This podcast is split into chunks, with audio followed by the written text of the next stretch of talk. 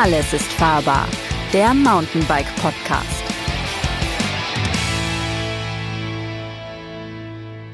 Hallo miteinander und herzlich willkommen bei Alles ist fahrbar, der Mountainbike Podcast und bei Faszination Rennrad, der Roadbike Podcast. Wir haben heute quasi eine Doppelfolge, äh, beziehungsweise strahlen auf allen Kanälen aus. Mein Name ist Moritz Pfeiffer, ich bin Redakteur beim Roadbike Magazin und ich habe heute das Vergnügen, mit zwei Lukasen, nämlich Lukas Ittenbach und Lukas Hoffmann. Hallo zusammen. Hi zusammen. Guten Morgen. Ja, und unser Thema ist, es ist ein ganz besonderes Thema. Wir haben nämlich quasi die Tour de France der Mountainbiker und äh, wir haben zwei Mountainbiker, die mitgefahren sind beim Cape Epic, dem großen Mountainbike-Rennen in Südafrika. Und wir haben gesagt, weil die beiden auch äh, im Grunde ihres Herzens Roadbiker sind und sich auch sehr stark auf dem Rennrad darauf vorbereitet haben, weil es wichtig ist, auch immer mal über den Tellerrand zu gucken und äh, ja, weil sie auch immer wieder für Roadbike schreiben, dass wir dieses Thema auch äh, im Roadbike Podcast ausstrahlen. Nicht nur im Mountainbike Podcast und äh, ich freue mich mega auf dieses Gespräch äh, und bin sehr gespannt, was ihr zu erzählen habt. Deswegen vielen Dank, dass ihr euch die Zeit nehmt. Vielleicht mal direkt am Anfang die Frage für alle, die dies nicht wissen, Cape Epic. Ich habe ja schon gesagt, Mountainbike-Rennen in Südafrika, aber äh, ich habe gesagt Tour de France, äh, der Mountainbiker, äh, ein bisschen übertrieben, aber äh, erklärt nochmal für Außenstehende, was genau ist das Cape Epic. Ja, dann starte ich doch direkt mal durch. Also dieses Zitat Tour de France der Mountainbiker, das stammt auch nicht von irgendjemandem, das stammt von Bart Brentjes, dem ersten äh, Mountainbike-Olympiasieger 1996. Ja, und das Rennen des Cape Epic ist so etwa 20 Jahre alt. Nächstes Jahr ist die 20. Version, die stattfindet. Ähm, hat ursprünglich mal angefangen als kleines Etappenrennen äh, in Südafrika und hat sich einfach zu so einem Weltstatus gemausert, dass es eigentlich das bekannteste Mountainbike-Rennen äh, ja, der Welt mittlerweile ist. Ob es das härteste ist, da kann man sich so ein bisschen drüber streiten. Es gibt ja schon verrückte Events weltweit, aber ja, mittlerweile ist es halt so groß geworden, dass da ja 700, 800 Starter am Start sind, ähm, dass die aus der ganzen Welt dorthin fliegen. Und was macht es so besonders? Ja, man fährt halt letztendlich ähm, rund um Kapstadt da super schöne Trails und äh, das Rennen ist einfach extrem hart. Also mittlerweile geht auch die Fahrradindustrie dazu über oder wirklich die Top-Sportler, dass die dort am Start sind und es ist extrem prestigeträchtig dort zu gewinnen. Die ganzen Hersteller setzen da Unmengen an Kohle äh, drauf, dass die Werksteams da wirklich vorne dabei sind. Und deswegen gibt's auch eine mediale Reichweite, die riesig mhm. ist fürs Cap Epic. Also wenn man mal drauf achtet, wenn irgendwo mal Mountainbike stattfindet im Fahrgastfernsehen oder im normalen äh, Fernsehen, dann ist es relativ wahrscheinlich Cape Epic. Und äh, ja, deswegen ist dieses Rennen so magisch. Genau, und das Ganze findet dann als Team-Event statt. Also man muss ja mal zu zweit fahren. So zum Beispiel dann auch Lukas und ich als Zweierteam. Man darf nur zwei Minuten auseinander sein während des Rennens. Da war dann gerade anfangs auch ein Sicherheitsaspekt, dass man halt immer zu zweit unterwegs ist im südafrikanischen Outback sozusagen. Genau, acht Tage. Das heißt, es gibt am ersten Tag einen Prolog und dann sieben ziemlich lange Etappen und dieses Jahr waren es dann insgesamt 660 Kilometer ungefähr und ich glaube rund 15.000 Höhenmeter. Also einiges zu absolvieren. Ordentliche Hausnummer, ja, nicht schlecht. Zwei Minuten auseinander nur. Das heißt, man, äh, also die Strategie, äh, einer ballert los und der andere kommt irgendwie nach, damit braucht man gar nicht erst anfangen. Nee, das sowieso nicht. Also man muss echt aufeinander ähm, auch Acht geben. Also klar erstmal was Tempo angeht, aber auch dieses Rennen ist wirklich auch materialmäßig gesehen das heftigste der Welt. Also da kann eigentlich alles passieren, von Rahmenbruch über, äh, ja klar, die typischen Platten, die man dann hat. Und da muss man sich aufeinander eigentlich als Teampartner dann verlassen können, dass man diese Defekte dann gemeinsam behebt. Und allein deswegen ist es schon äh, dumm, wenn man sich weiter als zwei Minuten voneinander entfernt, weil dann kann das Rennen halt ja auch mal schnell vorbei sein. Mhm, mh. Wie bereitet man sich auf so eine Nummer vor? Also das ist ja ist ja ein Riesenprojekt. Einmal vielleicht, wann und wie habt ihr euch entschieden, komm, wir machen das und wie habt ihr euch dann vorbereitet? Ähm, ich habe tatsächlich letztes Jahr angefangen. Für mich war es schon immer ein Lebenstraum für Itte und mich eigentlich. Also so mit dem 13., 14. Lebensjahr, wo es mit den Livestreams damals losging, habe ich äh, das Rennen immer verfolgt und auch gesagt, ey, ich will das irgendwann mal fahren. Das ist für ganz viele Mountainbiker, glaube ich, da draußen oder generell Radsportler der Lebenstraum schlechthin. Und dann habe ich mich im letzten Jahr einfach mal auf gut Glück als Mountainbike-Redakteur auf dem Media-Startplatz beworben, ähm, ob, man, ob man dort nicht mal mitfahren dürfte, um, wie gesagt, so eine Heftstory ähm, zu ja, produzieren.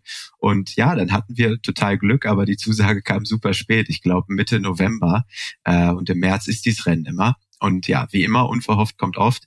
Äh, dann ging es natürlich erstmal bei uns redaktionsintern darum, ob wir überhaupt fahren dürfen, weil wir Itte und ich zusammen beide Redakteure sind und dann mal 50 Prozent der Redaktion für zwei Wochen ausfallen, mhm. äh, was natürlich auch ein Sicherheitsaspekt ist. Also wenn irgendwer von uns da stürzt, dann wird es schwierig, noch ein Heft fertigzustellen. Aber wir konnten unsere Chefs zum Glück ja als richtige Sturköpfe wir beide dann irgendwann überzeugen, hatten irgendwann das Go und ja, dann ging's los mit der Vorbereitung. Da muss man natürlich viel ähm, beachten, also Material, Training. Ja, ich glaube, das war dann so im, das war dann so im November ungefähr, Ende Ende letzten Jahres. Ja. Das heißt, als so das finale Go da war, hatten wir noch so ja, dreieinhalb, vier Monate der Vorbereitung. Und wie sagt man so schön, Radfahren kommt von Radfahren. Und äh, ja, dann haben wir halt versucht, wirklich viel Kilometer abzuspulen über den Winter. Lukas ist ganz viel auf der auf der Rolle gefahren. Ich bin mehr draußen gefahren. Ähm, ja, und dann ging es so zum klassischen Formaufbau irgendwie November los, Dezember. Und ähm, ja, im Februar waren wir noch gemeinsam in der Pfalz, fünf, sechs Tage äh, im Mini-Trainingslager, was dann auch eben die Zeit noch so ermöglicht hat, um es auch gleichzeitig und gemeinsam zu machen.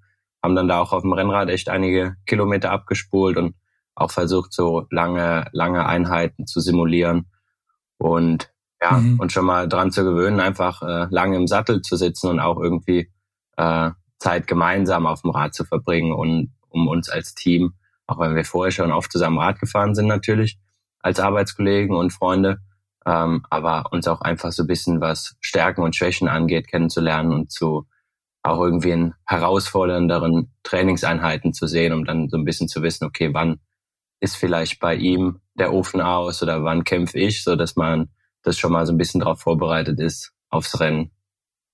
Bitte, wie ist das ähm, der Luki hat ja gerade gesagt, er hat sich das so ein bisschen überlegt und hat sich da dann auch schon drauf beworben. Wann hat der Luki dich denn eingeweiht und äh, was war deine erste Reaktion? Hast du direkt gedacht, boah geil, yes, ich bin dabei oder boah, du hast ja echt eine Meise? Also, dass ich wusste, dass er sich beworben hat, war ungefähr vor einem Jahr zur Eurobike-Zeit, glaube ich. Und ähm, dann hatte ich das die, ganze Zeit so im Hinterkopf. Ähm, war aber auch nicht so ganz klar, wie der Plan aussieht. Es war auch überhaupt nicht klar, ob es einen Startplatz gibt und wie dann das Team aussehen würde. Gerade wenn es spontan ist und dann irgendwie, hey, in fünf Monaten geht zwei Wochen nach Südafrika, muss ja dazu sagen, es gehört im Winter ja auch entsprechend ein entsprechender Zeitaufwand dazu. Ich glaube, das wissen viele der Hörer, Hörerinnen auch, dass es einfach dann auch viel, ja, ähm, Setback irgendwie bedeutet, familiär und privat, wenn man sowas machen will. Und ich glaube, final gefragt hat er mich dann vielleicht so, ich weiß schon gar nicht mehr, Richtung Oktober vielleicht, ähm, ob wir es machen. Und klar, ich war direkt Feuer und Flamme, habe gesagt, wenn, wenn wir das Ding haben und äh, du mich als, als äh, Co-Pilot haben willst, dann machen wir das Ding zusammen, klar. Es hatte was von Heiratsantrag. Es war sehr, sehr emotional. Ja. Also, also bist du auch auf die Knie gegangen? Das möchte ich nicht verraten, aber ähm, ich war, es, es war eine sehr emotionale Ansprache. Ja. Beide angefasst. Kann man ja auch verstehen. Ja, ja auf jeden Fall. War, Willst du mein Cap Epic Partner sein? Ja, genau. Also das war auch für mich, wie Lukas eben schon gesagt hat, auch so ein Lebenstraum, weil es einfach das größte Ding ist, was man sich vorstellen kann, weil dieser Vergleich Tour de France hinkt eigentlich, finde ich, nur in einer Sache, nämlich dass es nicht nur für Profis ist, sondern dass eigentlich, muss man sagen, ja, 90 Prozent der Leute, wie wir, Amateur-Hobbyfahrer sind und das äh, neben der Arbeit machen. Genau, UCI-Teams gibt's da, ich glaube, 80 Teams ungefähr waren dieses Jahr als UCI-Teams am Start, davon vielleicht die Hälfte der Fahrer, die davon leben können. Ähm, deswegen ist es echt so, dass von den, ich glaube, 750 Teams, sprich 1500 Fahrer ungefähr, die ticken alle wie, wie wir und deswegen war das schon immer so ein Lebenstraum, weil es einfach so ein riesiges Ding ist und auch so das größte Erreichbare ist. Es ist keine keine Weltmeisterschaft oder kein Weltcuprennen, aber es ist so im ähm, Hobby- oder Amateur-Mountainbike-Sport ähm, einfach das, das größte, coolste, ähm, bekannteste Event, wo man teilnehmen kann. Ist es auch so, dass die Startplätze dann auch sofort weg sind? Ja, es ist super schwer ranzukommen. Eigentlich muss man sich auch über mehrere Qualifikationsrennen da erstmal äh, in die Richtung bringen, dass man dort starten darf. Und dann ist natürlich die größte Hürde äh, die Kosten. Also du bist fast 10.000 Dollar los für einen Teamstartplatz. Äh, das ist natürlich auch schon mal richtig amtlich, aber ja, letztendlich ist es auch so, dass es halt so ein magisches Event ist und diese Strahlkraft hat. Deswegen nehmen die da natürlich auch wilde Preise. Aber ja, um auch nochmal auf Tour de France zu kommen, zeigt halt auch, wie viele Rennradfahrer dort am Start sind. Also dieses Jahr war Niki Terpstra da, Kettle Evans ist es schon gefahren, äh, Nibali ist dieses Jahr gefahren. Genau, also äh, da sieht man dann auch den einen oder ja, genau, dann sieht man den einen oder anderen ja, genau, den einen oder anderen Celebrity äh, und geht dann mit denen zusammen Abendessen. So auch das ist verrückt, wie nah man dann tatsächlich den Profis oder den Stars, sage ich mal, kommt. Ja, das mhm. ist ja generell im, im Radsport einfach mega, dass man teils im Mountainbikesport fast noch mehr wirklich sehr, sehr nah an den Profis ist. Zum Beispiel auch das Team, was 2022 gewonnen hat, Speed Company Racing mit Lukas Baum und Georg Egger. Das ist einfach super nahbar, genauso wie zum Beispiel Specialized Factory Racing die dieses Jahr ähm, gewonnen haben, die stehen da einfach mit dem Camper auf dies, in dieser riesigen Zeltstadt. Man kann da vorbeischauen, Hallo sagen und es ist einfach eine super angenehme familiäre Atmosphäre. Das ist äh, auch nochmal ganz interessant zu wissen. Das heißt, es startet immer, wenn ich es richtig verstehe, an einem Ort und dann fährt man verschiedene Runden und diese Zeltstadt äh, bleibt auch immer an dem Ort oder zieht die mit, ist das ein Tross, der von A nach B zieht? Ja, es ist tatsächlich auch ein Tross. Die Route ist auch jedes Jahr verschieden. Also es ist nicht immer das gleiche oder der gleiche Start- und Zielort. Ähm, klar, es ist immer rund um Kapstadt, also Western Cape.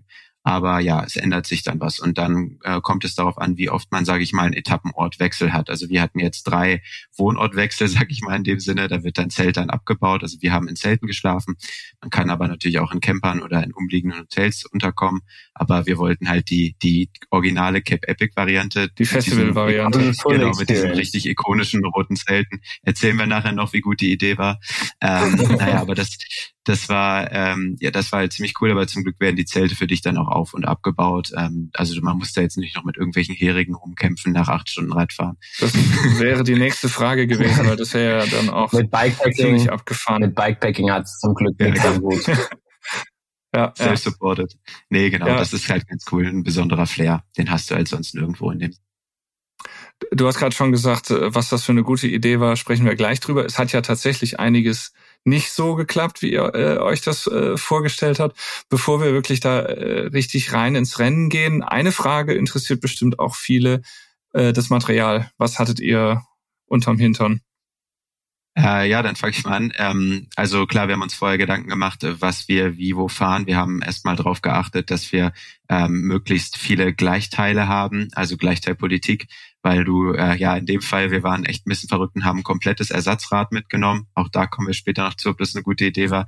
Aber ja, wir wollen natürlich, äh, wir wollten nicht unterschiedliche Bremsen oder Schaltgruppen fahren und Co., dass wir wirklich äh, ja im Notfall, wenn was kaputt geht, schnell tauschen können.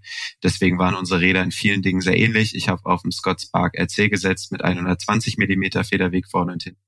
Ähm, ja, ansonsten waren wir aber relativ gleich unterwegs, was Bremsen, Schaltgruppe, Laufräder, Reifen, äh, Cockpit und sowas angeht. Das wäre einfach im Notfall, wenn was zu Bruch geht und die Chance ist da eigentlich nicht so gering, dass wir schnell hin und her switchen können. Genau, ich saß auf dem Canyon Lux CFR, auch Race Fully 100 mm Federweg.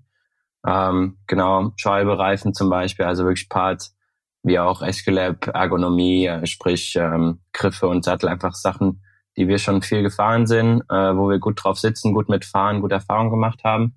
Das ähm, war uns einfach wichtig, dass wir das Zeug natürlich kennen und da keine Experimente wagen. Also wir haben es schon noch so ein bisschen als, ähm, klar, die Herausforderung als Mountainbike-Redakteur so ein bisschen als äh, Dauertest gesehen. Ähm, ein Großteil der Sachen hat es auch auf jeden Fall. Und Härtetest? Ja, ein Großteil der Sachen hat es auch top bestanden, muss man dazu echt sagen. Wir hatten kaum Probleme. Einige auch nicht. Einige auch nicht. Aber ähm, ja, war auf jeden Fall sehr cool, wobei man sagen muss, dass da echt so zu 90 Prozent jeder auf einem ähnlichen Material unterwegs ist, was zumindest mal, ich sag mal, Rahmenplattform angeht. Also ein Fully mit 100, 120 Millimetern Federweg ist gesetzt. Hardtail ist einfach zu hart. Da habe ich, glaube über die ganze Rennwoche vielleicht 10, 15 Stück gesehen. Ähm, und alles drüber mit mehr Federweg ist dann auch viel zu anstrengend, da über den Kurs zu jagen, acht Tage lang. Mhm. Mhm. Und mit dem Gravelrad wäre man definitiv untermotorisiert. Das können wir dann auch noch sagen. Dann wären wir auch nicht ohne Platten durchgekommen, definitiv. Wie ist es äh, in den, in den letzten Tagen, Wochen dann vor der Abreise? Ist da das Adrenalin äh, schon gestiegen und oder habt ihr da noch geschlafen oder wie muss man sich das vorstellen? Also bei mir war es so, ich habe bis ungefähr eine Woche oder zwei vorher schon noch echt viel trainiert und dann so langsam rausgenommen. Ähm, wobei man auch einfach sagen muss, wir hatten echt noch auf der Arbeit, was, was Abgaben etc. anging fürs Heft, noch äh, eine stabile Workload, ähm, dass wir weiterhin gefordert waren. Ich bin dann auch äh, die letzte Woche, da war das Wetter auch nicht so gut. Also wir reden ja jetzt so von Anfang März. Das Rennen war von äh, vom 19. bis 26. März. Ähm, genau, da war das Wetter auch nicht so mega, deswegen bin dann sogar ich relativ viel Rolle gefahren. Ähm, aber genau, hatten drumherum noch echt viel zu tun mit Vorbereitung und so. Deswegen so richtig Beine hochlegen, das war auch so die Kritik in meinem Freundeskreis, muss ich sagen, dass alle gesagt haben, ey, bitte, du musst irgendwie gucken, dass du runterkommst und, und chillst und ein bisschen, äh, ja, mehr, mehr dich erholen kannst auch in den Tagen vorher, dass du nicht so auf Anschlag nach Südafrika fliegst. Ähm, genau, also irgendwie eine Woche, Woche zwei vorher schon so ein bisschen das Training eingestellt oder runtergefahren. Ähm, genau, wie war es bei dir, Lukas? Ja, bei mir war es auch etwa so, ähm, ich bin dann schon ein bisschen nervös geworden. Ich hatte das, das Ziel dann auch schon im Kopf, habe angefangen, Koffer zu packen, weil ich immer total stresse, dass ich irgendwas ungefähr, vergesse. Ungefähr ich drei Wochen vor bekommen. mir. Pack. genau, ich pack dann lieber alles vorher. Wobei ich auch für viele Techniksachen und Werkzeug äh, zuständig war und ich wollte einfach nichts vergessen. Äh, und wir auch echt alles in achtfacher Form dabei hatten, was sich später noch gerecht hat. Aber gut, ähm, ja, nee, ging dann noch. Aber ja, so langsam ging es dann los mit der, mit der Vorbereitung und spätestens dann, als wir in der Redaktion angefangen haben, die Räder zu verpacken, alles auseinanderzunehmen, nochmal durchzugehen, haben wir jetzt wirklich an alles gedacht, alle Checklisten durchzugehen. Ähm, ja, dann ging es dann schon los. Also die, die zwei Nächte vorm Abflug äh, habe ich nicht so, also habe ich geschlafen, aber war ich schon ein bisschen, das Standgas ging schon langsam dafür, hoch, die Drehzahl. Dafür hast du, als wir im Flieger saßen, nach einer Minute noch, bevor wir abgehoben sind, die Augen zugemacht. ja, das, das hat Muss man auch, auch können, aber und, ist gut. Und, später, und mindestens ja. bis Marokko geschlafen.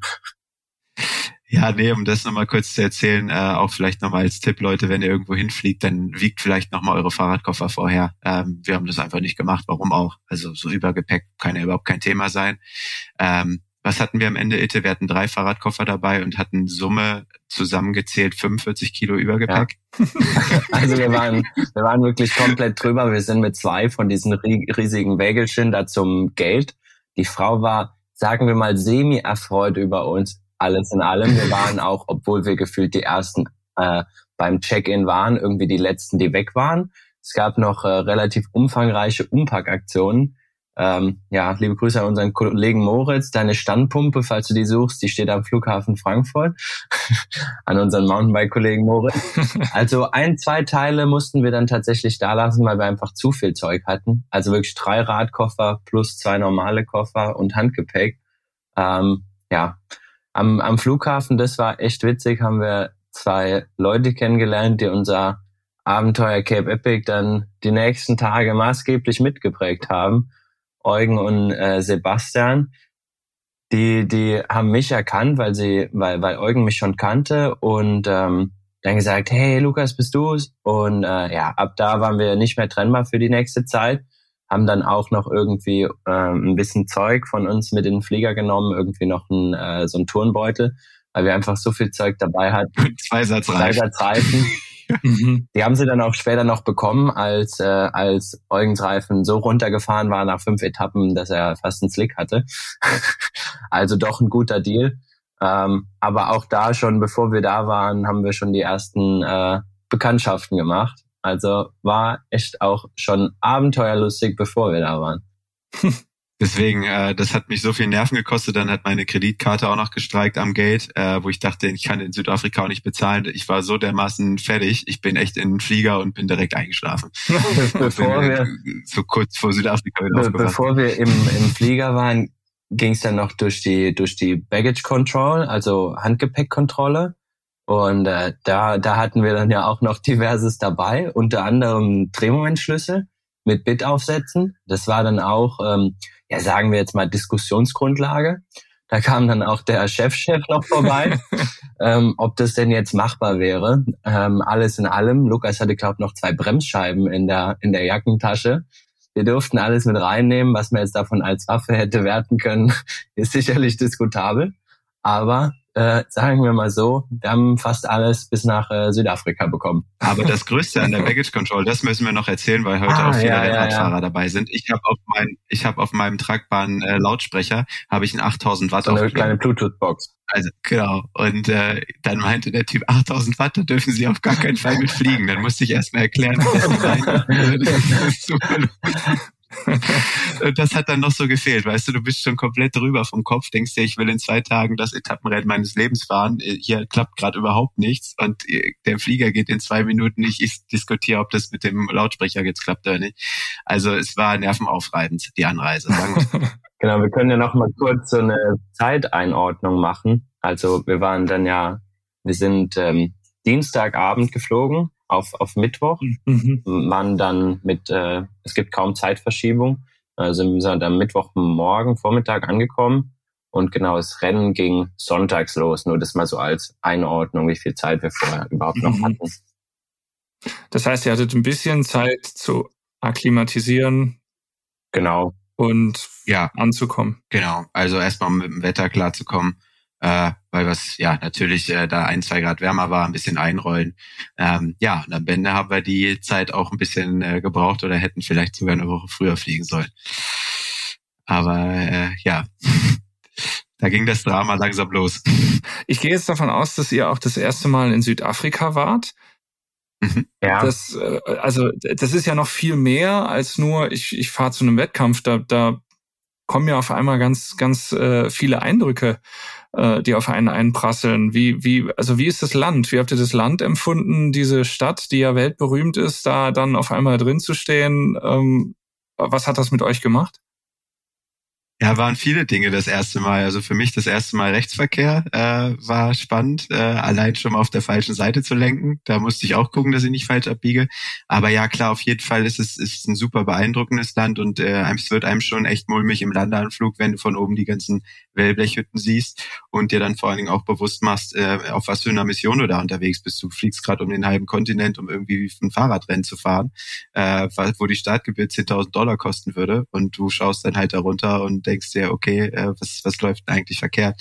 Also das mhm. hat mir in vielen Dingen echt so ein bisschen den, den Hals äh, zugeschnürt auch gerade, äh, ja, wenn man halt sieht, was da für ein Aufwand für uns betrieben wird, da werden Zeltstädte aus dem Boden gestampft, da gibt es, wir sind auf einem Weingut gefahren, äh, eine Etappe, das war ist so groß wie Frankfurt von der Fläche und das gehört nur einer Person. Ja. Mhm. Also halt viele Dinge aus der Vergangenheit, wo man sich echt nur vergruseln kann, ähm, die verrückt sind. Und äh, ja, das fährt natürlich die ganze Zeit mit und das ist aber davon ab ein super schönes Land mit super netten Menschen, äh, egal wo man die trifft. Also alle sind herzensgut und ich bin mir sicher, dass wir nicht das letzte Mal dort gewesen sind. Also mir hat super gefallen. Ja, also es prallen auf jeden Fall durchweg Welten aufeinander, aber irgendwie auch in Kapstadt ähm, sehr, sehr positiv, viele Nationalitäten, super, super nette Menschen. Wir hatten ähm, hinterher auch noch ungefähr drei Tage, um Kapstadt und Umgebung zu erkunden. Ähm, ja, also wirklich ein fantastisches, sehr schönes Land. Ähm, und ja, kannst du vielleicht gleich auch noch ein bisschen was erzählen, Lukas? Im, im Rennen haben wir natürlich auch noch super viel gesehen, einfach von der, von der Landschaft, einfach vor der schieren Weite auch dieses Landes so. Ist ja auch eine ganz besondere Art, ein Land zu bereisen und zu erkunden, wenn man irgendwie mhm. 650 Kilometer Radrennen fährt. Ihr hattet Support vor Ort. Wer ist mit euch gereist? Ja, wir hatten zum, zum Glück noch ein paar Helfer dabei. Das war äh, zurückblickend auch eine sehr gute Idee. Ähm, ich hatte damals mal irgendwann einen Livestream geschaut, wo ich 14 Jahre alt war, wo für mich so die dieses, ah, ich will mal Cape Epic fahren, losging. Ähm, und da hat meine Mama mir gesagt, äh, ja, wenn du irgendwann mal fährst, dann fliege ich mit dir dahin. Dann kam ich letztes Jahr, habe gesagt, ich fahre das übrigens, du musst mitkommen. Hm. Die ist mit ihrem Lebensgefährten mitbekommen und mein äh, bester Kumpel ähm, ist Mitte der Rennwoche auch noch dazugekommen. Und ja, dann hatten wir also drei People, äh, die sich um uns gekümmert haben und äh, auch immer dabei waren, jede Etappe mitverfolgt haben. Das war, das war echt cool. Also das war nochmal was anderes. Ihr hattet auch eine WhatsApp-Gruppe eingerichtet für den Support zu Hause, in äh, der ich auch die Ehre hatte, äh, drin sein zu dürfen. Und äh, vielleicht für die Zuhörerinnen und Zuhörer, da wurde dann immer relativ tagesaktuell Bilder gepostet, Ergebnisse gepostet und äh, da konnte niemand außer den Administratoren schreiben, damit ihr nicht zugeballert wird, werdet und dann irgendwie 450 Nachrichten beantworten müsst. Aber ich fand es wirklich beeindruckend. Da waren dann immer ruckzuck unter den Fotos unfassbar viele Likes und Daumen hoch. Das kann man dann ja schon machen. Ja. Und äh, ich, ich weiß es nicht, aber ich würde jetzt denken, auch das war für euch durchaus eine schöne Reaktion äh, zu sehen und auch durchaus Unterstützung. Ja, war total, total motivierend und auch wichtig irgendwie zum Beispiel für mich, um Family und Friends so zu up to date zu halten. Ich habe vorher auch gesagt, ey, ich glaube, ich werde einfach nach so einer Etappe so im Arsch sein. Ich kann nicht jedem noch irgendwie persönlich schreiben. Ich kann da nicht noch zwei Familiengruppen meiner Freundin, meinem besten Freund irgendwie zehn Parteien abends schreiben, wie es war. Deswegen habe ich wirklich vorher gedacht, hey, wenn ich den Anspruch habe, irgendwie bei dem größten Abenteuer, was man irgendwie erlebt, alle so ein bisschen mitzunehmen, dann musst du das irgendwie bündeln und sammeln, ähm, weil sonst äh, sonst kriegst du da, glaub, äh, den Kasper, wenn du da jeden Abend irgendwie jeden informieren willst. Ja, ja, klar. Ja, aber es ist eine gute Methode und äh, es, es war ja auch wirklich eine, ein, ein, ein, eine Anteilnahme in dieser Gruppe und auch Total, allgemein ja. sehr große Gruppe und da haben irgendwie alle mitgemacht. Das heißt, das war schon ein außergewöhnliches Ding, was ihr gemacht habt, was aber auch in Deutschland und bei den Unterstützern äh, auch angekommen ist, dass das was Außergewöhnliches ist man muss auch einfach sagen, gerade in unserem Umfeld mit dem Background, den wir haben, so als Cross-Country- und Marathon-Racer, im Prinzip der, der Freundeskreis aus dem Radsport, den wir beide haben, jeder kennt dieses Rennen, jeder feiert das. Nur wenige sind das schon mal gefahren, aber ich glaube, ganz viele träumen davon. Und deswegen war es auch einfach so aus dem Freundes- und Bekanntenkreis super viele, ähm, die das einfach miterleben wollten und äh, das auch richtig cool fanden und wie du brutal mitgefiebert haben einfach. Gehen wir mal rein ins Rennen. Wir werden jetzt nicht alle Etappen minutiös nachvollziehen, aber äh, den, den Prolog vielleicht dann doch mal ein bisschen. Sonntag war der Prolog. Was fühlt man, wenn man da auf der Startrampe steht und äh, denkt, okay, jetzt shit gets real? Oh ja. Yeah. Boah, es es ist ein unfassbares Gefühl. Also äh, erstmal wirst du natürlich mega gehypt. Ähm, ja, weil, weil alle dich um dich drum verrückt machen, jeder, der nochmal eine Nachricht droppt, so hey, viel Spaß. Und dann, für mich ist es immer so die Szene, du fährst auf so eine Startrampe rauf, kann man sich vorstellen wie beim Zeitfahren, wo es so eine kleine Rampe dann runtergeht und über dir steht dann halt The Race that Measures All. Und das ist halt so der Claim vom Cape Epic und oh, da, da war schon komplett vorbei bei mir. Da war echt äh, Gummibeine und äh, der komplette Nacken hat sich aufgestellt.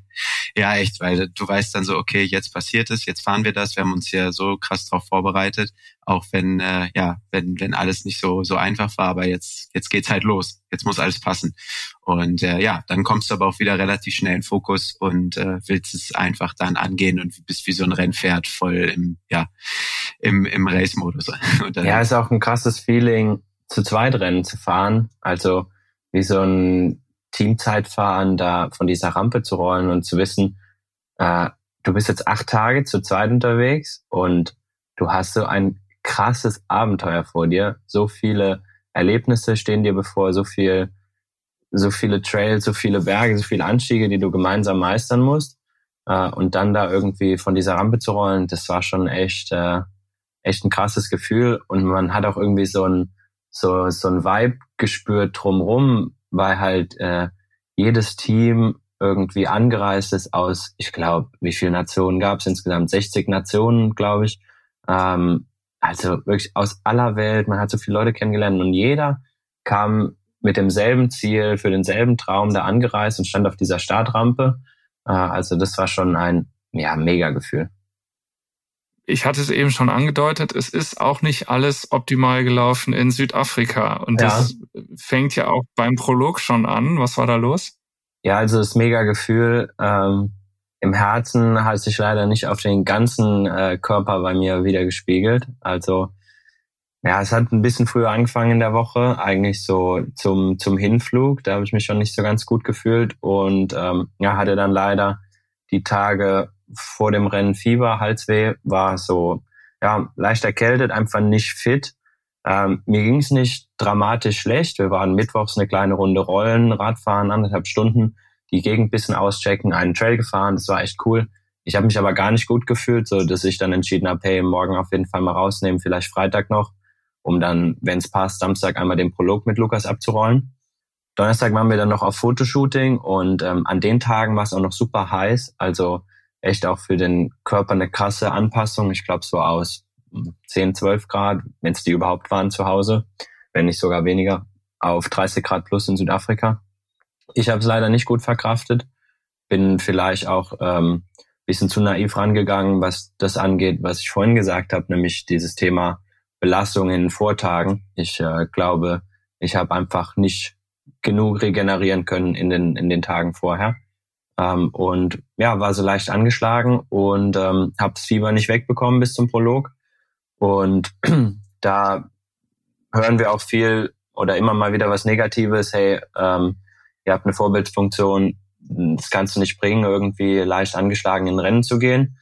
Ja, das stimmt. Auf der anderen Seite weiß ich ja auch, egal mit wem ich gesprochen habe aus meinem Freundeskreis, jeder hat es genauso gemacht. Ähm, ich hatte, glaube morgens vielleicht ähm, 38 Fieber, wie so die ganze Woche. Ich glaube, für äh, morgens früh ist das schon nicht ganz ohne. Aber ja, ich habe die Entscheidung alleine getroffen, gesagt, wir, wir machen das, wir probieren es.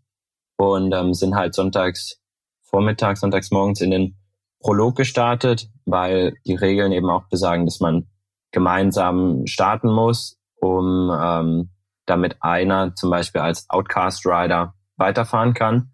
Ähm, ja, da kann man auch sagen, ich hatte so ab Donnerstag, Freitag echt so ein bisschen, ähm, da, da fing so der Prozess bei mir an, sich damit abzufinden, dass es äh, durchaus gut sein könnte, dass ich die Woche nicht schaffen werde, dass ich das leider nicht durchziehen kann. Ähm, ja, und bis Samstag war das dann eigentlich für mich klar. Ich war nicht fit, ich war, ich war nicht schlimm krank, aber ja, mir ging es einfach nicht gut. Ich hatte immer noch Halsweh und Fieber.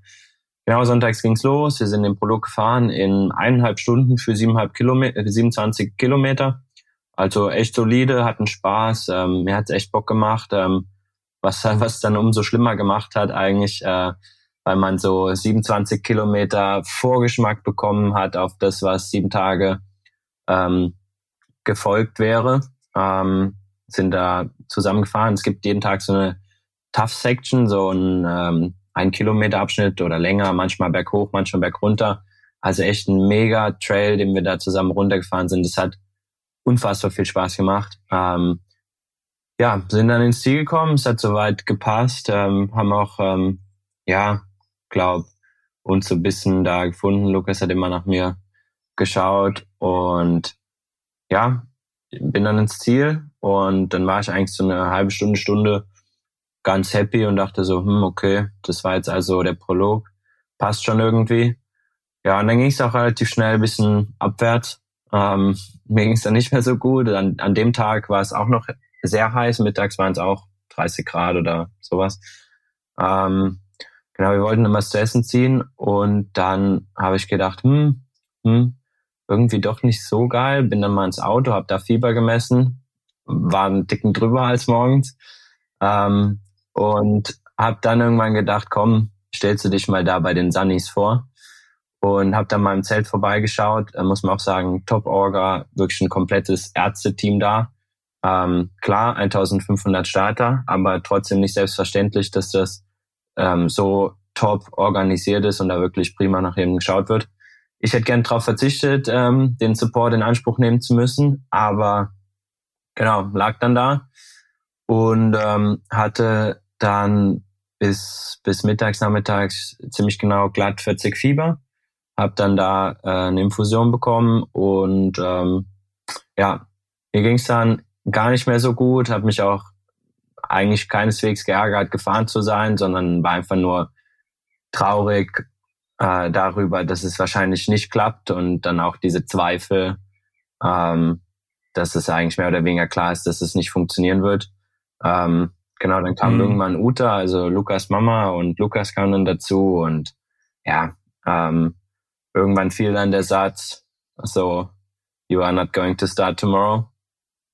Und stattdessen ging es dann irgendwie noch ähm, nach Cape Town, nach Durbanville ins, ähm, ins Krankenhaus bis dienstags. Ähm, ja, das war dann mhm. so der Start ins ähm, Cape Epic Abenteuer für mich. Ähm, deswegen, vorhin haben wir es schon gesagt, Südafrika werden wir auf jeden Fall nochmal machen, aber nichtsdestotrotz ähm, war das ein irgendwie ja makaber, mega guter erster Tag, weil es trotzdem on track sau cool war und ja so ein Vorgeschmack, ähm, dass man irgendwie jetzt fünf Prozent erst gefahren ist und ja es war so ein Zwiespalt und trotzdem habe ich mich halt super für Lukas gefreut, dass er dadurch, dass wir auch ins Ziel gekommen sind, den Prolog halt Montag bis Sonntag noch alle sieben vollen Etappen fahren kann. Und ähm, ja, dann ging es für ihn quasi nach Hermanus in den ersten richtigen Etappenort,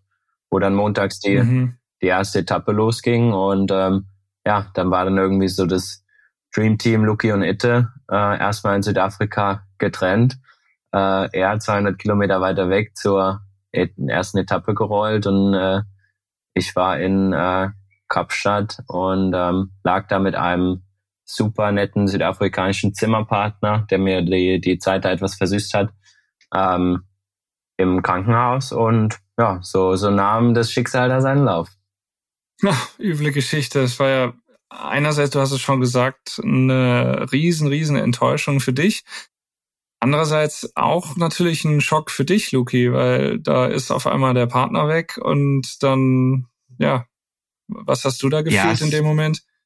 Es geht einem viel durch den Kopf. Also ähm, eigentlich für mich war es auch natürlich die Tage vorher schon, dass ich mich ein bisschen darauf vorbereiten könnte. Also ich sag mal, ähm, es wäre schlimmer gewesen, wenn alles die Woche super war und das dann durch irgendwie, keine Ahnung, Sturz passiert schnell äh, nach dem Prolog raus gewesen wäre. Deswegen ein bisschen Zeit hatte ich mich schon im Kopf darauf vorzubereiten, dass es wohl in die Richtung geht.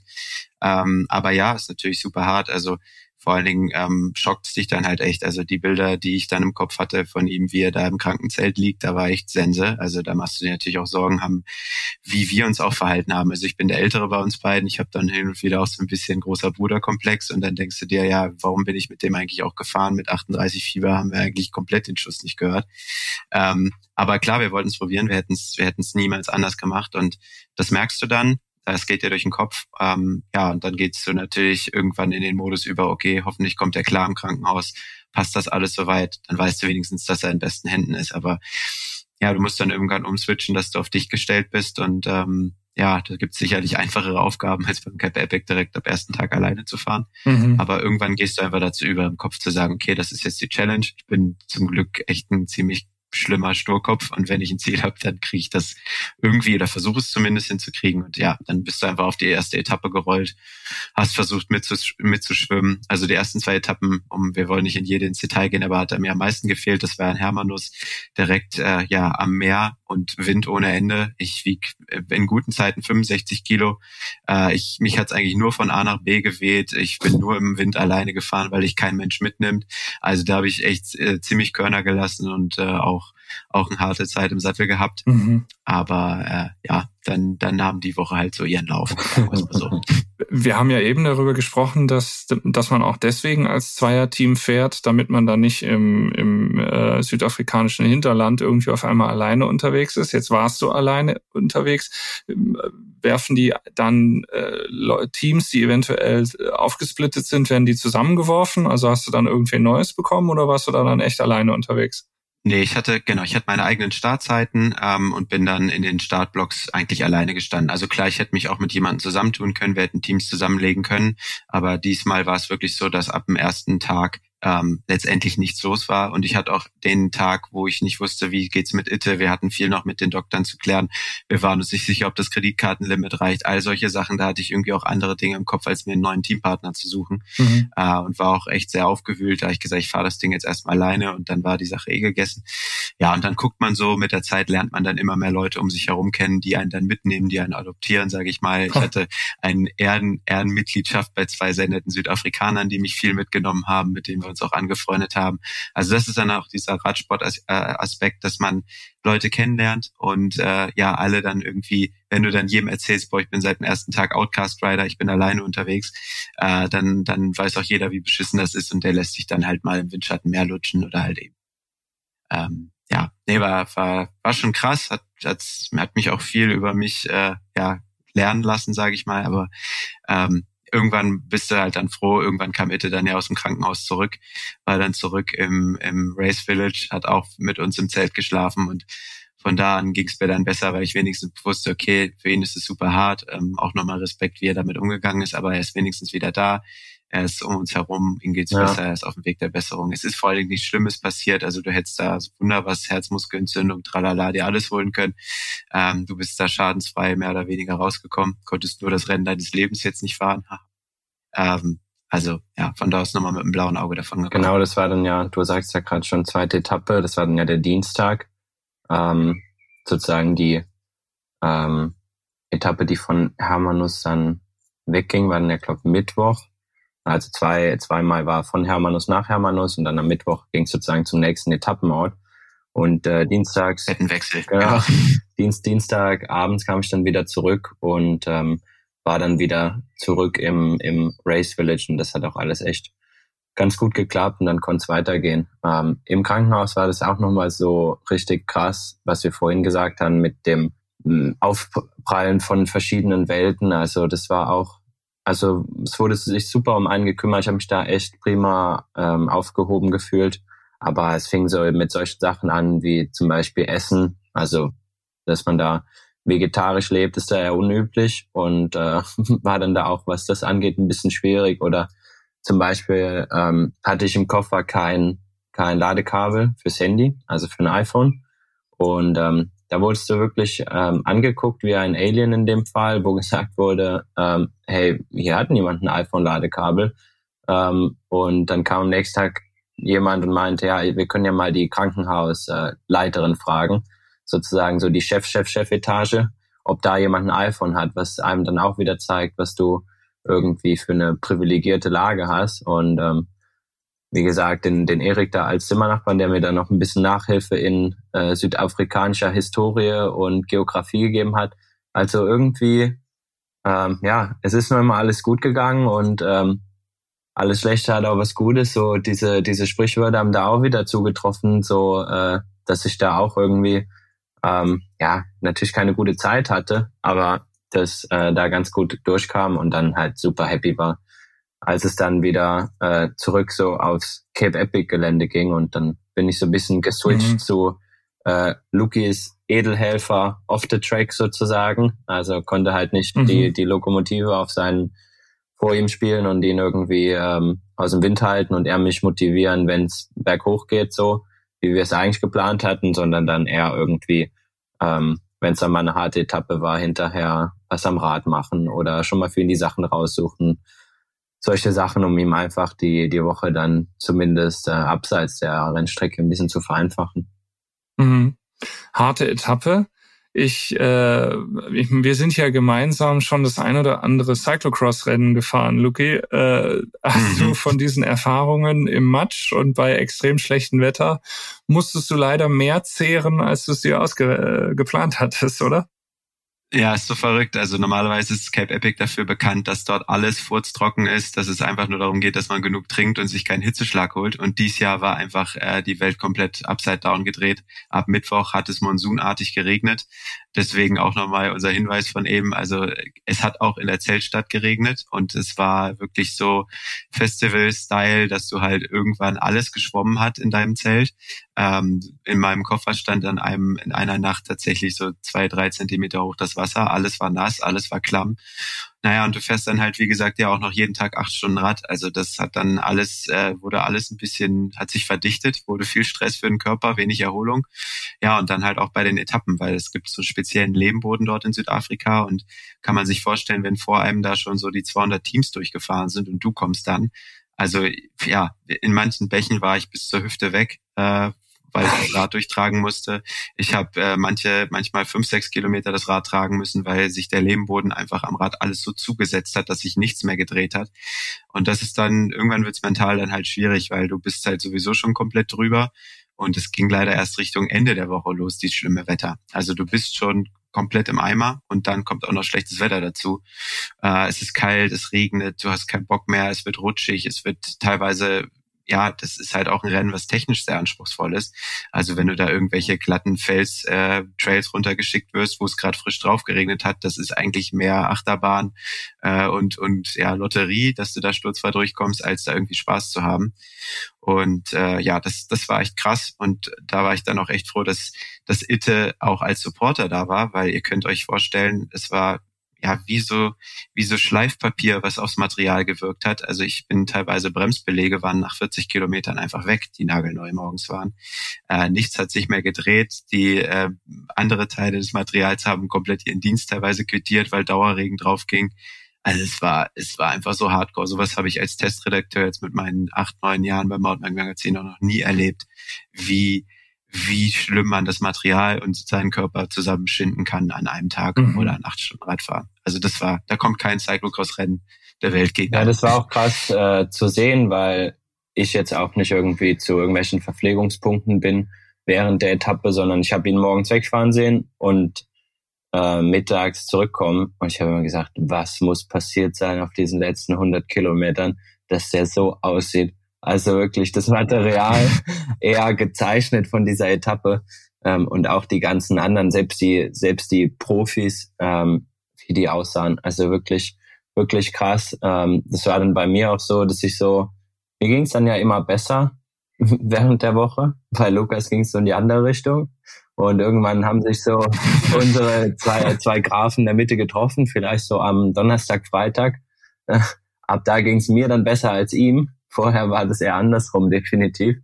Ähm, so dass wir ähm, uns da auf jeden Fall dann ähm, ja jederzeit in eine Richtung irgendwie unterstützen konnten, weil dann wirklich die letzten drei Etappen, Freitag, Samstag, Sonntag, das oder gerade Freitag, Samstag, äh, Etappe fünf und sechs, das war wirklich krass. Zum Beispiel hat da einmal im Zielbereich stand einfach komplettes Wasser. Da bist du die letzten 500 Meter über so eine Wiese. Das war eigentlich eine Pfütze. Also das habe ich auch echt noch nicht gesehen und auch die Einheimischen sagten, dass es ähm, alle paar Jahre mal vorkommt. Da sind ja generell eher wenig Regentage und ähm, solche Wassermassen hätten die ja auch noch nicht gesehen. Es gab zum Beispiel auf Etappe 5 mhm. so einen ganz spektakulären Sturz von Lukas Baum.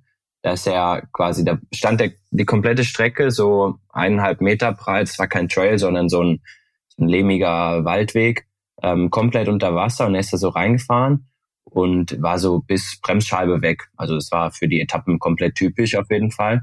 Und ist dann einfach in der Pfütze gegen Stein gefahren und hat äh, einen Bauchflatscher in die Pfütze gemacht. Also wirklich spektakulär, äh, so dass ich dann auch bei einigen Videoaufnahmen ähm, oder als ich den Livestream dann aus dem Race Village geschaut habe, echt gedacht habe, boah, bis eben habe ich euch ja noch beneidet, aber äh, jetzt jetzt macht ihr dann mal. ja, ja, krass. Was gab's Gab es so den einen ganz, ganz schlimmen Moment, wo du vielleicht sogar ans Aufgeben gedacht hast, Luki? Oder war, war irgendwie immer so, also solange ich noch irgendwie krabbeln kann, geht's hier weiter? Ja, ich war sicherlich im Kopf ein, zwei Mal kurz davor zu sagen, okay, das war's. Also ich habe einmal so dermaßen gefroren, äh, in der, das war die vorletzte Etappe, so die Queen Stage. Und ähm, da war eigentlich im Kopf so, oh, morgen noch schaffen und dann bist du durch. Aber ich hätte halt nicht gedacht, dass es so eine schlimme Etappe wird, weil wirklich sich gar nichts mehr gedreht hat und dann wirklich Dauerregen war und es war einfach nur noch kalt. Also dann macht irgendwann dein Rücken zu. Ich bin auch ohne, also war auch ein bisschen dumm, bin auch ohne Armlänge den Tag gestartet, nur mit Windweste. Es war viel zu kalt. Ich habe echt gefroren wie ein Schneider. Und ähm, ja, du, du bist dann einfach so in diesem Überlebensmodus, aber irgendwann wirst du so aggressiv, weil du dich fragst, warum ist das alles hier? Also ich habe dann echt mir irgendwann, äh, habe ich einmal in den Wald gebrüllt und echt den, den Streckenchef irgendwas am Kopf geworfen, äh, so imaginär, weil du dich halt auch fragst, ja, ihr wisst ja, dass jetzt hier irgendwie 1500 Leute durchfahren, ihr habt ja eure Trails mal vorher gescoutet, ihr wisst ganz genau, dass hier sich überhaupt nichts mehr dreht und die Leute jetzt nach sechs Tagen Rennen fahren, hier zehn Kilometer Tragepassage haben. Was denkt ihr euch dabei? Mhm. Wenn das hier das größte, krasseste Etappenrennen der Welt ist, dann muss es einen Plan B haben. Dann auch in den Verpflegungsstationen äh, hatte ich irgendwie gehofft, dass da ein Krankenwagen steht, der vielleicht mal so eine Aludecke hat, dass ich mich vielleicht mal kurz wieder warm machen kann. Fehlanzeige. Dann, dann rechnest du mal durch, guckst auf die Reifen des, des Krankenwagens, weißt, wo du gerade hochgeschoben bist mit deinen Mountainbike-Reifen, bist da schon nicht hochgekommen. Und dann machst du echt die Rechnung, wann bin ich schneller unter der Dusche, wenn ich jetzt mich hier zusammenreiße oder mich in Krankenwagen setze, weil mhm. nichts mehr geht. Und dann sagst du, okay, was soll's, dann müssen wir jetzt mal hier die Arschbacken zusammenkneifen, sorry. Aber ähm, das war, das waren ganz viele Momente, wo du echt mental durchkommen musstest. Aber ja, am Ende hast du dann halt wieder, wie du eingangs schon erwähnt hast, deine ganzen Leute zu Hause. Wir sind halt auch mit einem Arbeitsauftrag dahin gefahren, wo eine Geschichte mit zurückkommen soll. Du willst die Leute nicht enttäuschen, du willst dich selber nicht enttäuschen. Du hast so viel gegeben für dieses Rennen und äh, willst das, willst da Finisher sein, weil du dir die Frage stellst, ob du das jemals wieder erleben wirst. Ja. Ähm, und dann ziehst du es einfach durch, dann gehst du auch komplett übers Limit. Also ab Mittwoch, Donnerstag hatte ich mega Magenprobleme, äh, konnte eigentlich nichts mehr richtig essen. Alles, was oben reinkam, ist und wieder raus und überhaupt. Und äh, es ging ja einfach nur noch schlecht. Und da halt dann über den Körper zu siegen, dass du sagst, hier oben in meiner Rübe muss alles ablaufen. Mhm. Ähm, da muss ich über den Körper siegen. Das, das war ziemlich krass. Aber irgendwann schaffst du es dann halt. Dann, dann bist du in so einem Modus wie so eine Maschine, wie so ein Mann mit einer Mission und dann ist echt alles egal. Dann hältst du nur noch drauf.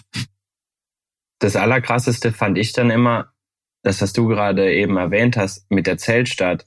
Du, du hast denn das alles auf der Strecke durchgemacht und es ist ja auch irgendwie gefühlt gar keine Besserung in Sicht. Weil wohin kommst du denn? Du kommst einfach in diese Zeltstadt, die ist komplett eingematscht.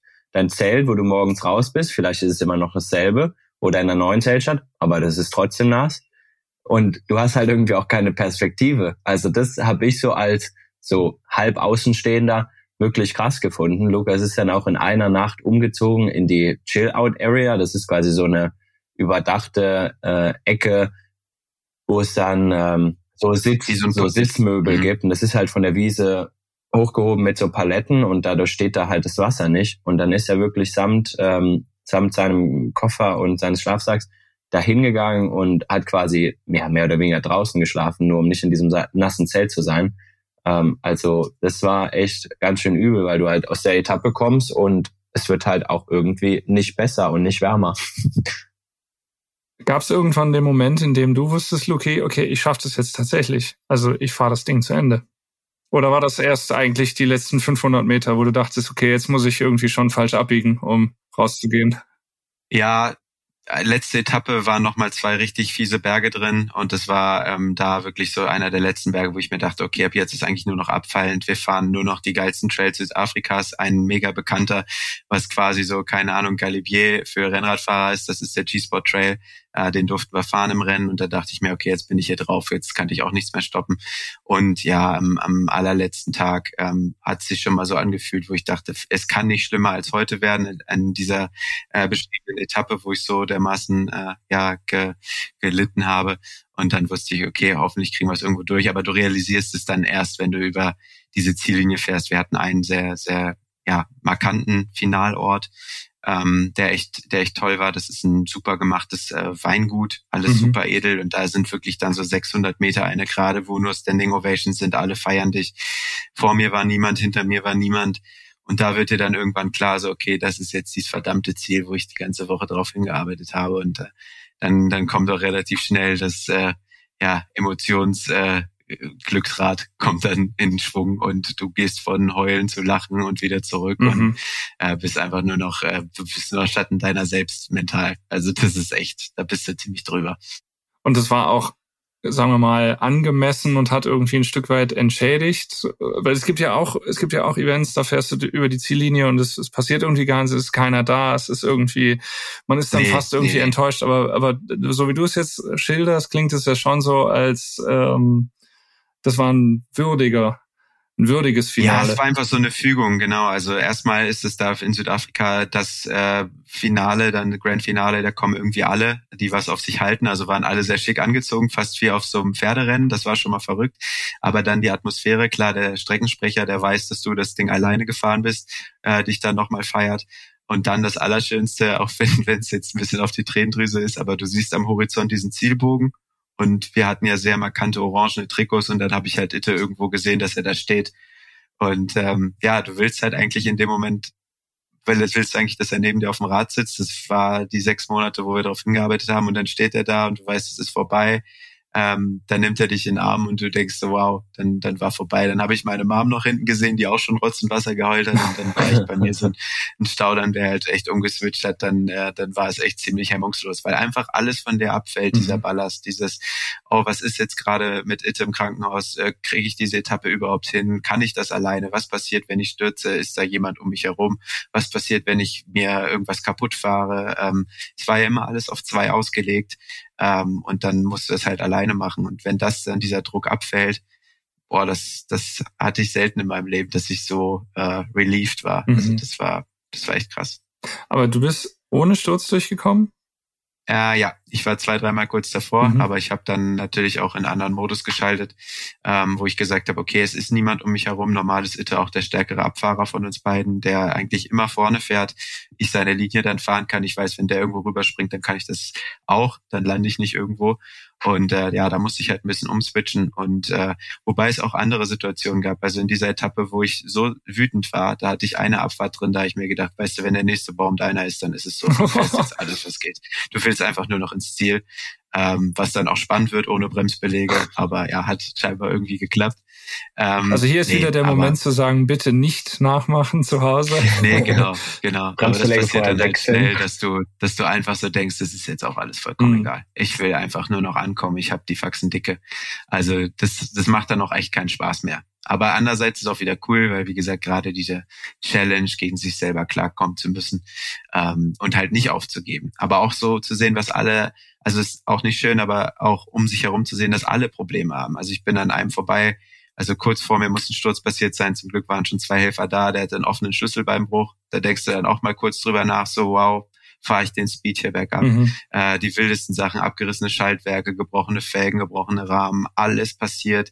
Leere Ex des Akkus von elektronischen Schaltwerken, wo ich noch aushelfen konnte. Da hat einer von mir einen gekriegt. Also halt auch so verrückte Sachen, wo du sagst, es gibt, wir haben es ja alle nicht leicht. Mhm. Wir sind alle überm Limit, wir sind alle gestresst. Ähm, auch so, auch so Etikette äh, dass man dem anderen nicht so sehr auf die Karre fährt oder den versucht in der, im Downhill zu pushen und zu sagen, hey, ich will vorbei, weil du alle sind drüber. Ja. Und äh, das, das lernt man dann so für sich kennen, wie wie alle zusammen funktionieren. Ja. Und dann hilft man sich äh, eben, nimmt Rücksicht aufeinander. Hattest du eine Situation, ja. äh, wo du einen Defekt hattest, wo du unterwegs nicht weiter konntest, wo du irgendwie Support brauchtest oder auch da diesbezüglich auch Glück gehabt? Nee, echt super Glück gehabt. Vielleicht bin ich auch, ähm, habe auch echt so wenig den Kopf ausgeschaltet, dass ich ähm, auch in Abfahrten echt drauf geachtet habe, wo ich lang fahre, wo ich gesagt habe, es geht jetzt nicht drum, zehn Sekunden rauszuholen, wir müssen hier ankommen. Wir haben ein Ziel, also ich bin komplett plattenfrei durchgekommen. Mhm. Das gibt's beim Cape Epic so, glaube ich, auch nicht. Also da haben eigentlich alle gesagt, einmal stehst du mindestens an der Seite, da hatte ich Glück. Ähm, das Einzige, was ich hatte, an dieser schlimmen Regenetappe, wo es wirklich neun Stunden nur auf mein Fahrrad geregnet hat und es stand die Nacht drüber auch schon draußen, dass so viel Wasser in die elektronischen Komponenten gelaufen ist. Ich hatte das Glück, dass ich die brandneue SRAM Transmission schon fahren durfte. Das ist ja diese Mountainbike-Schaltung, die komplett ohne Schaltauge auskommt. Also die durften wir exklusiv schon testen. Die ist eigentlich erst den Mittwoch des Cape Epics rausgekommen auf dem Markt. Also wir hatten die Chance, die schon unter diesen Bedingungen zu fahren. Was scheinbar auch eine gute Idee war, weil mir tatsächlich der Schalthebel verreckt ist. Also da ist so viel Wasser von oben und Sand reingelaufen, dass ähm, mechanisch der Kontakt zu diesem kleinen Hebel nicht mehr funktioniert hat.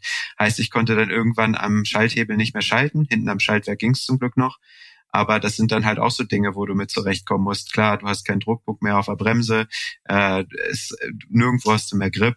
Also das war halt auch fürs Material einfach nur Hardcore, mhm. was wir da gemacht haben. Und für uns jetzt auch eine interessante ja, Gegebenheit, weil ich glaube, so unter normalen Bedingungen hätten wir nicht herausgefunden, dass dieser Bremshebel neun Stunden Wasser äh, und Sand halt scheinbar nicht standhalten kann. Itte, wie war das für dich? War das, also wir haben gerade schon gehört, wie es für Luki war, da ins Ziel zu kommen. Wie war es für dich, ihn da reinkommen zu sehen? Einerseits natürlich wahrscheinlich Freude, dass er es geschafft hat. Andererseits ja. hast du es halt eben nicht geschafft.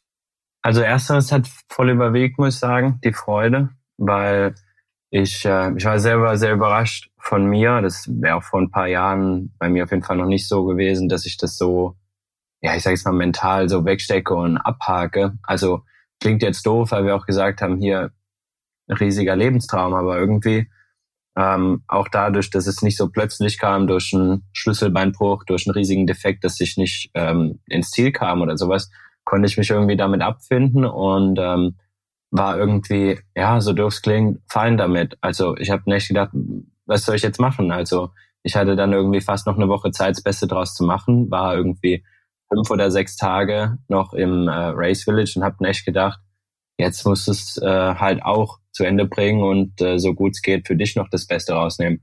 Und als dann Luki ins Ziel kam, war ich einfach nur mega happy, weil er Freitag, Samstag so krass gelitten hat. Also ähm, so wie er Samstag sagte, er hat ausgerechnet, was jetzt schneller ist, ähm, in die Dusche zu kommen. Das war auch der Tag, wo ich dann irgendwie aus dem Zelt ihm schon mal alles Zeug ähm, rausgesucht habe, dass er direkt aus der Ziellinie in die Dusche kann, ohne jetzt noch irgendwie Umwege zu nehmen. Also ich war einfach nur, nur froh, dass irgendwie dann unsere, unsere Startnummer 128 ins Ziel geschafft hat. Vielleicht nicht äh, mit, mit beiden Rädern und beiden Fahrern, aber ja, das war trotzdem irgendwie so ein, so ein Teamgefühl. Also irgendwie hat man es dann ja doch zusammen geschafft, weil auch wenn ich nicht auf der Strecke dabei sein konnte, ähm, ja, hat so das drumherum mir trotzdem viel bedeutet und auch gezeigt, dass es jetzt, also er nicht, nicht irgendwie komplett alleine gefahren ist, sondern es trotzdem eine, eine, mhm. eine Teamleistung war sozusagen.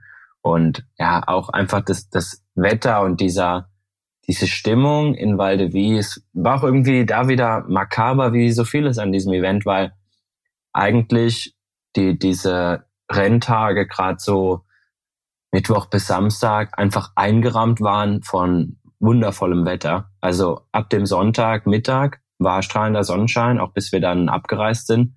Es war einfach äh, sonnig, 25 Grad, geilstes Wetter ähm, für diese finale Etappe und das hat irgendwie auch so ein bisschen entschädigt für die beiden Tage davor, weil es einfach echt, echt mega war und äh, ja, geile Stimmung da dann irgendwie ins Ziel zu rollen. Für dich gab es einen kleinen versöhnlichen Abschluss. Du bist am Ende nochmal, bevor ihr zurückgeflogen seid, auch nochmal Mountainbiken gewesen, auch wenn das natürlich nicht vergleichbar ist mit dem, was ja. du eigentlich vorhattest, aber so ein bisschen stelle ich mir zumindest vor, dass das ein versöhnlicher Abschluss war, oder? Ja, also ich bin direkt nach, also Sonntag war die letzte Etappe und nachmittags war ich dann so, ich habe es quasi nicht mehr ausgehalten und gesagt, ich muss jetzt Radfahren gehen, weil es war einfach so schön da und das Wetter so gut und dann habe ich immer da den Livestream gesehen und gedacht, was sind da für krasse Trails, was hättest du da alles erlebt? Und ähm, dann waren wir die letzten ähm, drei Tage ähm, bis Dienstags bis zur Abreise in ähm, Stellenbosch. Und ähm, da gibt's halt, wie gesagt, den G-Spot Trail, der echt super bekannt ist und auch wirklich mega geil zu fahren. Und äh, dann habe ich mich direkt aufs Rad gesetzt und bin dann eine Stunde locker rumgerollt und äh, habe es dann auch Montagmorgen und Dienstagmorgen, bevor wir zum Sightseeing losgestartet sind, für mich ganz untypisch um sieben Uhr morgens, ich glaube, Luki war schon ganz überrascht, ähm, bin ich da losgerollt, weil... Normal existierte Ethik. Nee, das ist gar nicht meine Uhrzeit. ähm, das war auch das einzig Gute an der Rennwoche, dass ich nicht morgens um sieben Uhr schon irgendwie Rad fahren musste. ja, also das habe ich sehr genossen und war dann schon ein ähm, ja persönlicher Abschluss, äh, dann auch nochmal Radfahren zu können und so diese diese Wege auch zu sehen und diese Landschaft. Also das das war schon cool. Mhm. Und auf der äh, Weltcup-Strecke Stellenbosch, wo ich weiß nicht wann zuletzt, äh, 2000, Luki korrigiere mich, 1920 oder so, ähm, hat da zuletzt der Mountainbike-Weltcup äh, Station gehabt. Das war auch echt cool. Ähm, ja, ein persönlicher Abschluss für mich. Luki, wie lange hast du gebraucht zur Regeneration und wann hast du wieder auf dem Fahrrad gesessen? Es hat ein bisschen länger gedauert. Also ich hatte eigentlich auch immer als Ziel, ähm, oder haben wir auch die Rennwoche über gesagt, hey, okay, dann gucken wir, dass Itte Sonntag, ab Sonntag wieder fit ist und wir diesen G-Spot Trail zusammenfahren. Aber boah, mir hat's halt dann so den Stecker gezogen, mir ging's so schlecht, also Magen-Darm und Co. Und äh, ja, also auch, auch einfach der Körper hat sich da zurückgeholt, dass man über dem Limit war. Ähm, ich habe, glaube ich, auch nach der Ankunft wieder in Deutschland drei bis vier Wochen gebraucht, bis ich wieder aufs Fahrrad steigen konnte, mhm. weil ich einfach hier auf dem Sofa gesessen habe und äh, damit schon zurechtkam. Also ich war ganz, ganz, äh, ganz wenig Energie, viel geschlafen. Also ja, ich meine, man haut da echt eine Woche nur drauf auf den Körper, ohne Rücksicht und Verluste. Man ignoriert jedes Zeichen, was er einem gibt, dass er, dass man damit bitte aufhören soll, was man da jetzt jeden Tag seit, seit einer Woche irgendwie macht. Aber ja, dann muss man auch die Zeit wieder andersrum zurückgeben und äh, ja, magenmäßig war es für mich echt sehr schwierig. Mhm. Ähm, da wieder wieder auf Flughöhe zu kommen. Aber ja, irgendwann ging es dann auch wieder. Also das war hat mich auch über sehr gewundert, ähm, ich hatte schon mental richtig Bock, Radfahren zu gehen, aber es ging körperlich einfach nicht. Mhm. Also ich hätte eher gedacht, dass ich irgendwann körperlich wieder klarkomme und mir sage, boah, das war so eine anstrengende mentale Woche, ich muss mein Fahrrad nicht mehr von, von der Nähe ansehen. Aber da war es eher andersrum, dass einfach der Körper gesagt hat, sorry. Dann, und dann fängst du auch an, da zu rollen mit Wattwerten, wo du dir denkst, ey, ich stand doch in Saft und Kraft da für diese eine große Woche. Mhm. Warum kann ich jetzt vier Wochen später, warum kippe ich da gefühlt bei 150 Watt gleich vom Fahrrad? Mhm. Aber die Form kommt dann irgendwann wieder. Bin dieses Jahr auch schon noch äh, ein, zwei Rennen jetzt gefahren. Ähm, man, man wundert sich doch, wie gut der Dieselmotor dann irgendwann wieder funktioniert.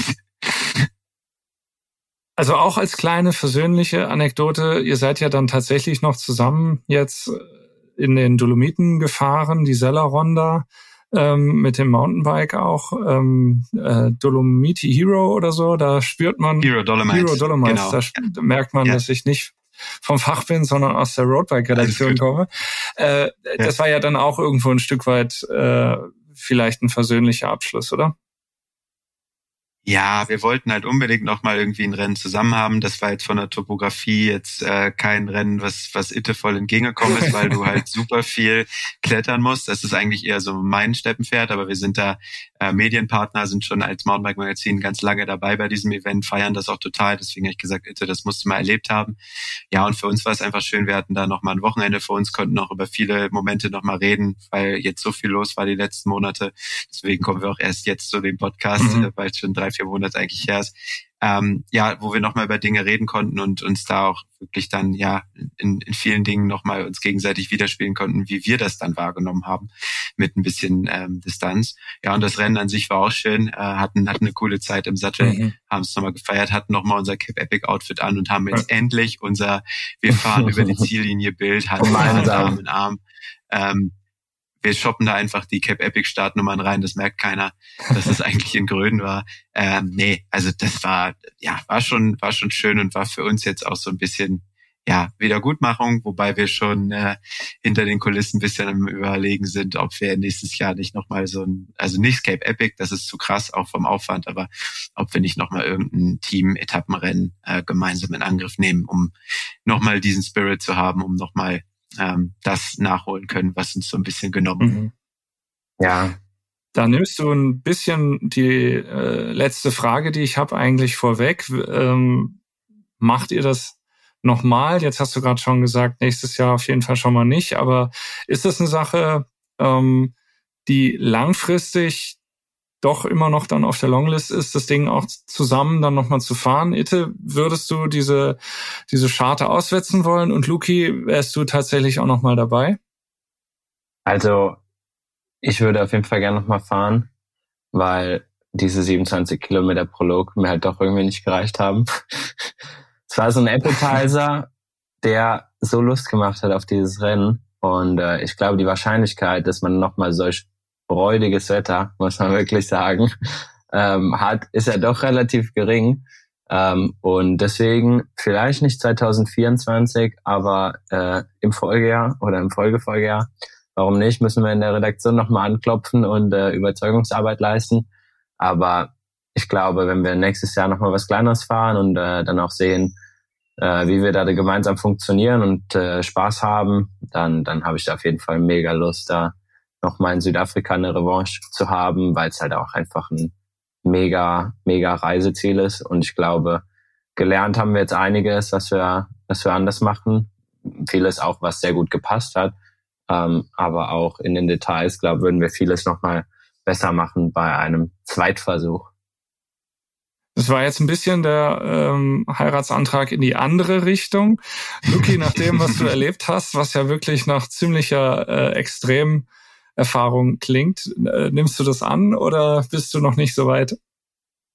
Nee, auf jeden Fall. Ich habe eigentlich schon damals, wo wir uns dann da auf der Ziellinie gedrückt haben, habe ich, ich glaube, ich, ich weiß gar nicht mehr, was ich gesagt habe. Ich war schon komplett. Das hat wahrscheinlich also, keinen Sinn mehr ergeben. Aber ich habe, glaube ich, irgendwie gesagt, ja, ich habe gesagt, aber wir machen es noch zusammen. Habe ich irgendwie sowas, glaube ich, gemurmelt. Ich weiß nicht. Ich war, wie gesagt, nicht mehr ganz auf der Höhe. Aber ja, auf jeden Fall. Also ähm, man braucht schon ein bisschen Abstand, um alles zu verarbeiten. Aber letztendlich ist dieses Rennen, dieses, dieser Hype auch nicht umsonst da. Es ist was ganz, ganz Besonderes, was man da erlebt. Man lernt super nette Leute kennen. Ähm, ja, und hat vor allen Dingen diese Landschaften. Also dass, dass, dass der Hype um dieses Rennen da ist, wobei ich ein paar Einschränkungen geben würde. Ich würde Dinge definitiv anders machen. Also ich werde nie wieder in diese Zelte irgendeinen Fuß setzen. Also ich brauche auf jeden Fall würde ich einen Camper mieten, äh, einfach auch um ja äh, beständiger fürs Wetter zu sein, was dann ja gut wäre. Genau, und da kommen wir zu Punkt zwei. Ich bräuchte eine Gutwettergarantie. Also ich fliege nicht nochmal nach Südafrika, um da im Regen rumzueiern und mir irgendwie einen Hintern abzufrieren. Ähm, aber sonst, klar, wäre ich sofort dabei. Äh, ich finde es aber schwierig zu sagen, irgendwann fahren wir das nochmal, weil irgendwann ist für mich immer nur ein Wort für niemals. Deswegen äh, lasst uns, äh, ist gut, dass du schon von den richtigen Jahreszahlen gesprochen hast, dann kann man sich auch darauf vorbereiten. Aber ja, klar, es ist ein Traum und wir werden es sicherlich nochmal ähm, machen. Ja, also ich habe auf jeden Fall schon die, die Liste auf dem Handy. Äh, was wir, was wir vergessen hatten oder, oder was man, was man anpassen muss. Ähm, wir hatten es ja auch vorhin gar nicht gesagt, weil, weil Lukas so Individual Finisher ist und deswegen nicht in der ähm, Ergebnisliste auftaucht. Ähm, also er wäre, ich glaube, 240.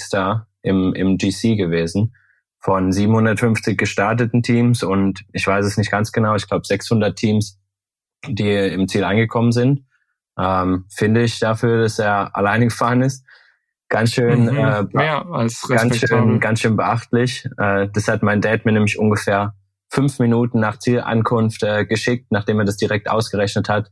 Das wäre nämlich zum Beispiel bei mir auch so eine Sache, ähm, was ich vielleicht beim nächsten Mal machen würde, nämlich jemanden ganz enges so aus der Familie äh, mitnehmen, um einfach auch so diesen mentalen Support äh, vor Ort zu haben. Mein Dad hat mich auch so, seit ich irgendwie klein bin, bei jedem Rennen begleitet und äh, mir hat Lukas gesagt, irgendein äh, Wohnmobilfahrer braucht man ja so oder so. ja, der unsere emotionalen äh, Ausbrüche dann aushalten muss. Also der, der muss damit das zusammenheulen. Ja. aber, aber nächstes Mal gibt es nur Gründe zum äh, Heulen vor Freude. Ja, da bin ich auch. Das dafür. klingt nach einem sehr, sehr guten Plan. Vielen Dank für eure, für euren Bericht. Also ich meine, ich habe ja jetzt nur zugehört und aber ich bin total erschlagen und äh, habe zwischendurch auch irgendwie mitgefroren, mitgelitten und äh, ich hoffe, dass das den Zuhörerinnen und Zuhörern auch so gegangen ist. Wer jetzt zu diesen ganzen Berichten auch noch Gesichter sehen möchte und Bilder sehen möchte, der kann das, ihr korrigiert mich, in der aktuellen Ausgabe der Mountainbike Ganz genau, in der Ausgabe 8. Ähm, ja, und die sollte ab Anfang Juli dann, sobald die Druckereien angelaufen sind, ähm, ja, dann am, am Kiosk liegen. Ja. Es lohnt sich auch tatsächlich, ich habe das ein oder andere äh, Video natürlich gesehen von diesen ja infernalischen Bedingungen. Auch das äh, lohnt sich ähm, mal äh, anzugucken. Vielen Dank, dass ihr da wart. Ich glaube, ich bin mir sicher, dass es auch für die Roadbiker, die zugehört haben, eine inspirierende Geschichte war, egal ob man jetzt Mountainbike fährt oder nicht. Ähm, ich, für, also bei mir hat's mega funktioniert. Vielen Dank fürs Zuhören und bis zum nächsten Mal in den Podcasts Alles ist fahrbar von Mountainbike und Faszination Rennrad vom Roadbike Magazin. Vielen Dank, Luki. Vielen Dank, Itte. Ja, danke dir, Moritz, dass du auch als Fachfremder, sage ich mal, äh, das so toll moderiert hast. Vielen Dank, hat Spaß gemacht. Vielen Dank dir und Dank fürs Zuhören. Bis bald. Macht's gut. Ciao. Ciao. Ciao.